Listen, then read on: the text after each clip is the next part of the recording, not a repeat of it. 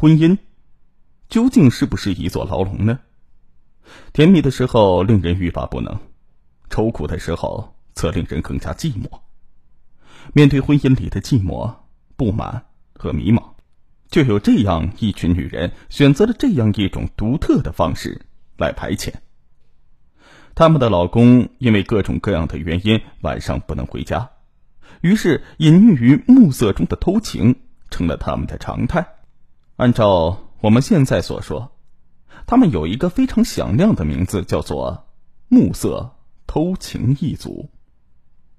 二零一七年五月二十三日，来自上海的女金领林一君向大家倾诉了自己曾经作为暮色偷情一族的惨痛经历。或许，在最终酿成的悲剧中，老公夜晚不在家，他只是一个诱因，而真正毁掉婚姻的，却是那些婚外充满情欲的诱惑。在我的闺蜜中，杨子算是妖精级别的代表。不论是外表还是工作能力，更重要的是她有一种吸引男人的魔力。不过三年前。她还是被一家国际航空公司的超帅男朋友给降服了，成了已婚女人。他们的婚姻令人羡慕，只是因为工作关系，她的老公每个月只有一周在家。众姐妹都以为杨子会因此很不适应，没有想到她却如鱼得水。面对我的疑惑，杨子只是轻描淡写的说道：“婚姻其实可以有很多种形式。”只在于你是否有勇气尝试。对于他的回答，我并没有多想。直到我和老公李航的婚姻出现了问题。说起我和李航，我俩是在众人诧异的目光中结婚的。我这个外企金牌美女主管，头顶白富美的光环，下嫁给了这个普通的 IT 工程师。不过那时的我呀，一点都不后悔。二零一五年，我们已经结婚一年了，感情非常的融洽。不过，还是有令我尴尬的时候。一次，我们公司新来的外籍副总在电梯里碰见我和李航，热情的跟我们打招呼。李航的英文有些生涩，于是我和副总寒暄起来。作为礼貌，副总问李航在哪上班，什么职业。我竟然鬼使神差的介绍李航是一家大型网站的网络总监。谁知道一出电梯，李航就对我表示非常不满。他听懂了那个网站职位的意思。你觉得我配不上你吗？李航有些愤怒。我只得说，外企老板很重视员工的个人资源，这样说一下无伤大雅，下次保证不再这样了。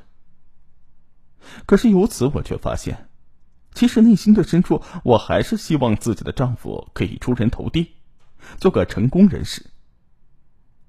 可是李航偏偏是个老实人，在单位中只知道钻研技术、埋头工作，也不善于钻营关系，以至于资历不浅，却从来与升职无缘。我的年薪早已经超过一百万，而李航还在拿着月薪和提成。不论我怎么安慰自己，也说服不了我逐渐失去的耐心。为此，我们开始发生激烈的争吵。二零一六年初，我动用自己的关系，瞅准一个机会，怂恿李航跳槽到一家网页游戏公司任副总。可是婆婆闻讯之后，大惊失色的赶来。那游戏都是不务正业的人玩的，去了能有什么前途？工作方面。还得先稳定点好。让母亲一劝，李航跳槽的决心便没了，含糊提出观望一下再说。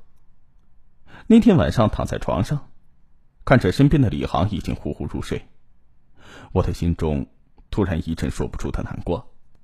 丈夫根本是个没有长大的孩子，任由母亲摆布，怎么可能带给自己想要的那种生活呢？肩负起一个家庭的责任。一辈子那么长，以后我该怎么办？也许是觉得心中有愧，稍后李航主动申请做起了公司的网站。可是他没有和我商量，便私自与公司签订了合同。由于网站信息需要与国外同步更新，他时常需要加夜班。虽然这对于他的事业发展非常的有利，可是苦了我刚刚结婚，便得夜夜独守空房。要知道，我们并不缺钱。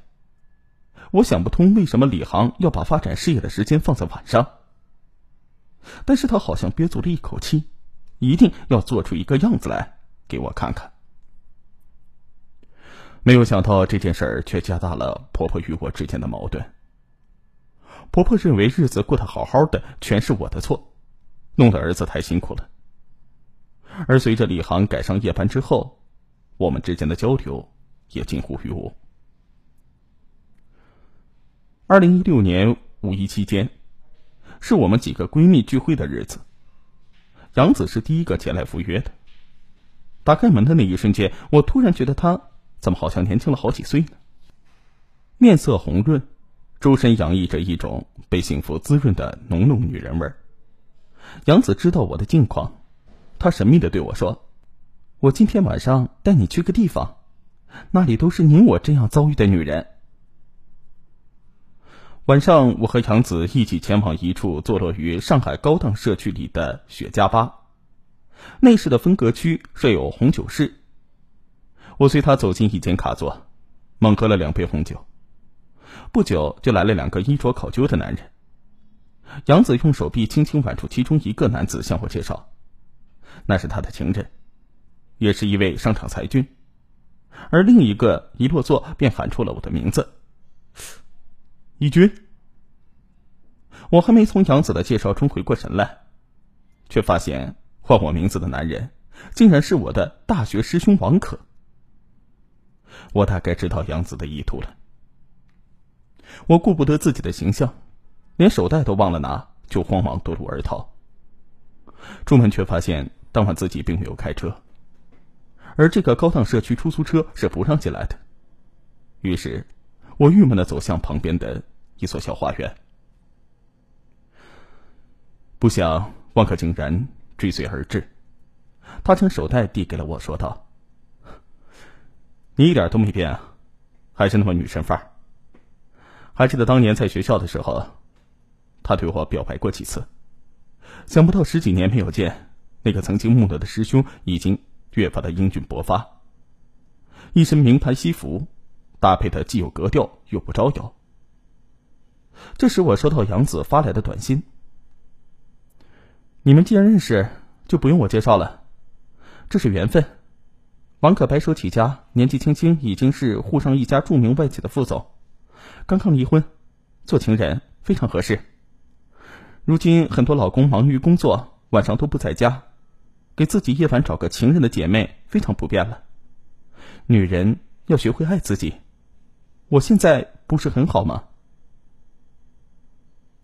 我慌忙关了手机，却看见王可已经将车开到了路边。我正犹豫要不要上车，显然他也知道今晚约会的目的。也许是刚才喝的有些微醺的缘故，又也许是我久违的情欲涌上了心头，我上了他的车。